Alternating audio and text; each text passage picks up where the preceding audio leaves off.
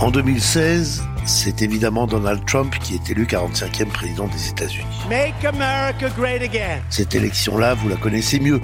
Plutôt que de vous la raconter en détail, je vais tenter de répondre à une question que beaucoup se posent encore. Comment cela a-t-il été possible? Je suis Olivier Duhamel et vous écoutez le dernier épisode de Mr. President, le nouveau podcast d'Europe 1 Studio sur l'extraordinaire histoire des élections présidentielles américaines. Comment un candidat peut-il être élu avec 46% des voix contre 48% à son adversaire? Près de 3 millions de moins. Cela nous le savons, parce que le vote est à 2 degrés et qu'en perdant de beaucoup dans des grands États, tels la Californie ou New York, mais en gagnant souvent de très peu dans nombre d'autres, tels l'Iowa, l'Ohio ou le Wisconsin, Trump a obtenu plus de grands électeurs. Soit. Mais la question demeure, comment est-ce possible?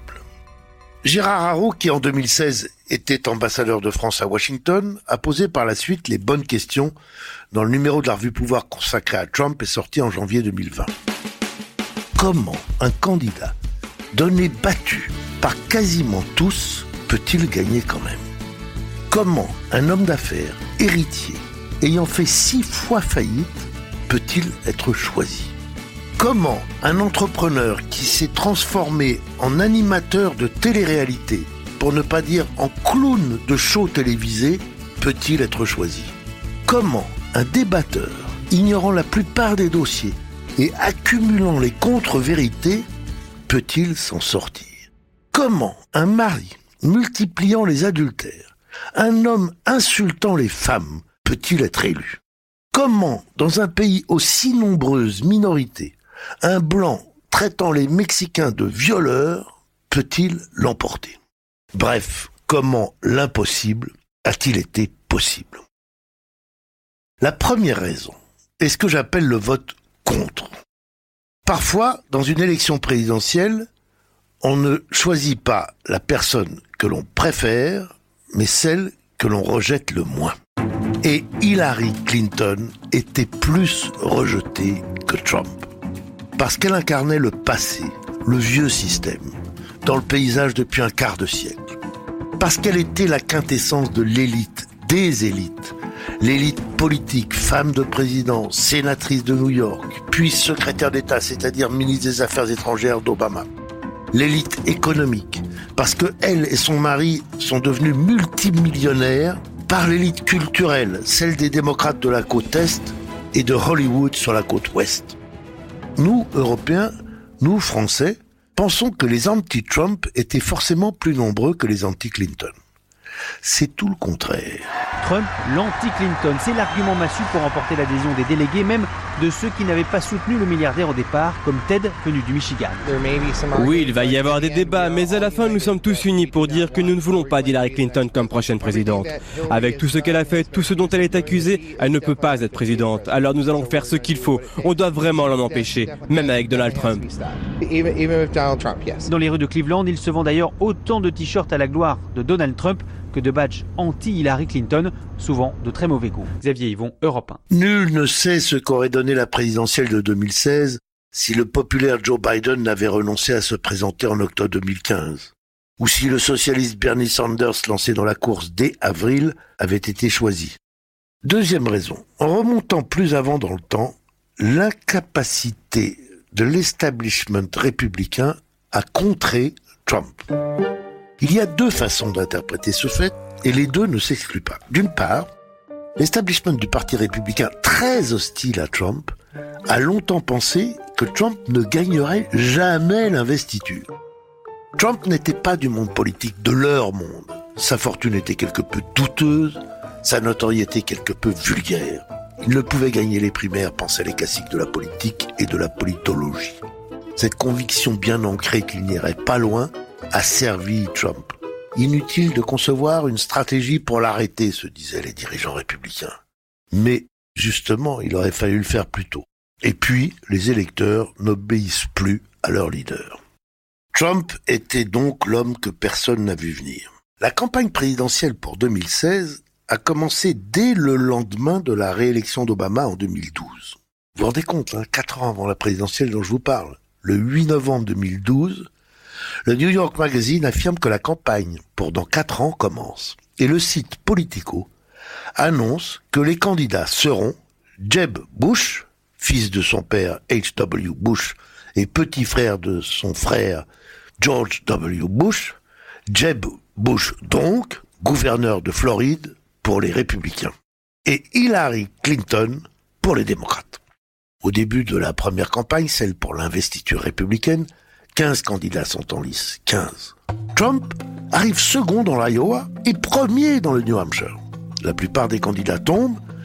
Jeb Bush renonce après son échec en Caroline du Sud. Ils ne sont plus que trois après le Super Tuesday le 1er mars. Trump, Ted Cruz, sénateur du Texas, et John Kasich, gouverneur de l'Ohio. Si les deux derniers s'entendaient, Kasich et Cruz, Trump serait encore battable. Mais ils ne le font pas. Et un second Super Tuesday, le 15 mars, leur est fatal. Plus rien ne peut arrêter Trump pour l'investiture.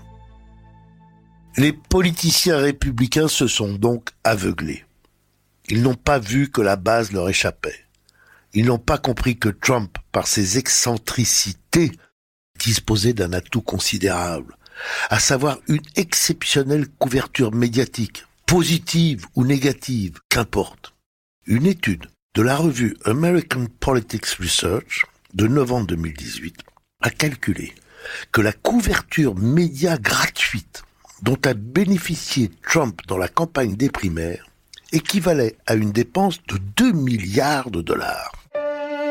Et Trump investit, cela va continuer. Troisième raison rendant possible l'impossible élection, la mauvaise campagne d'Hillary Clinton. Mauvaise parce qu'elle n'a pas saisi que le moment était populiste.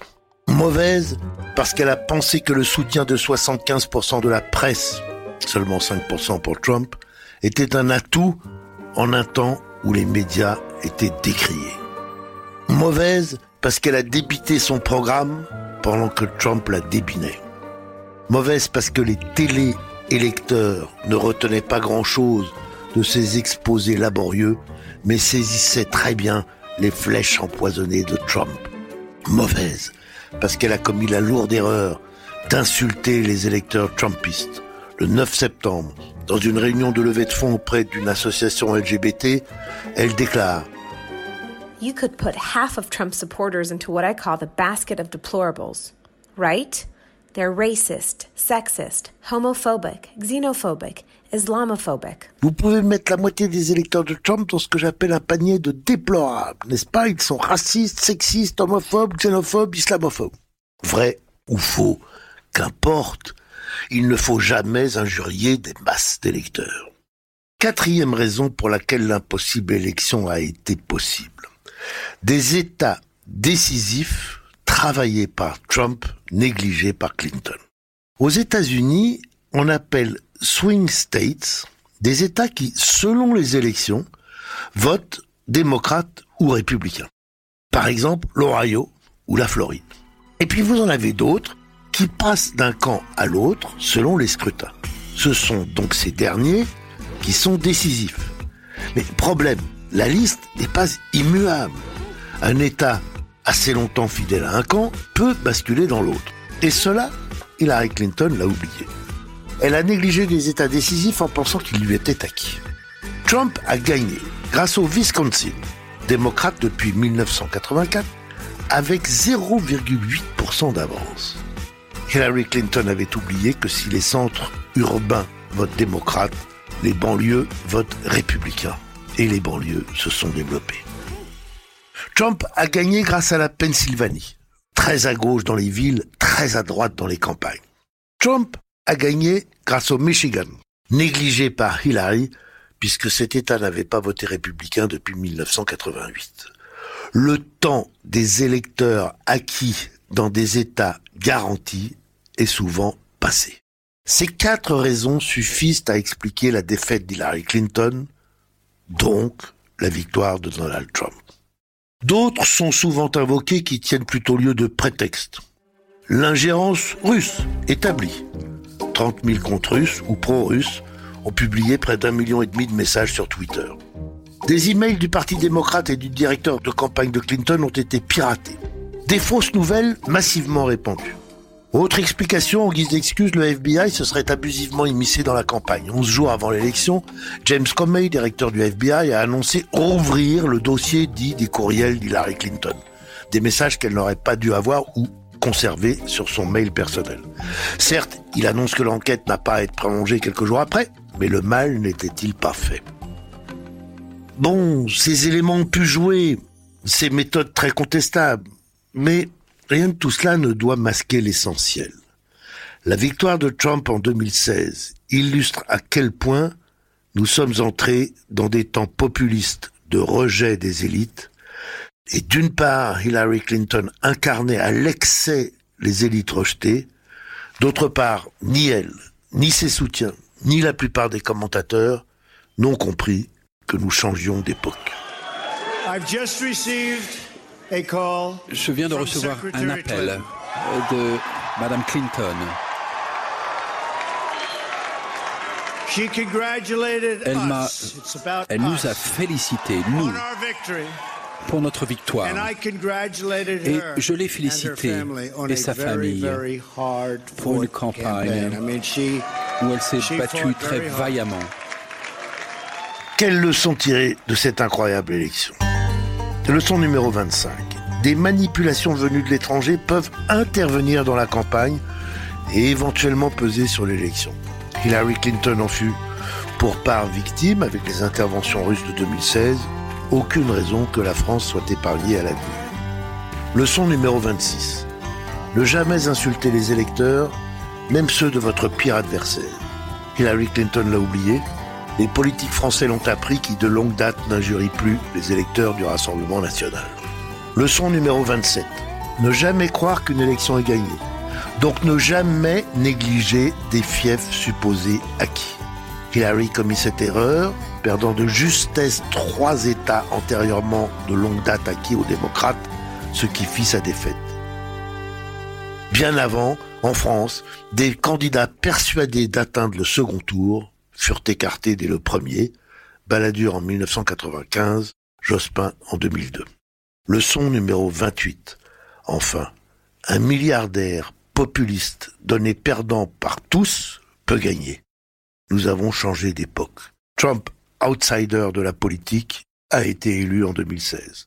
Nos milliardaires en France ne s'y sont pas tentés, en tout cas à ce jour, mais cette ultime leçon nous en dit plus que dans nos démocraties fragilisées et contestées, désormais, tout est possible.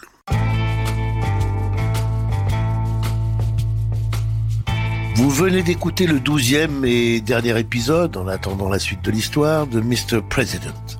Ce podcast Europe Studio a été réalisé grâce au concours de l'Institut Montaigne, que je remercie très vivement.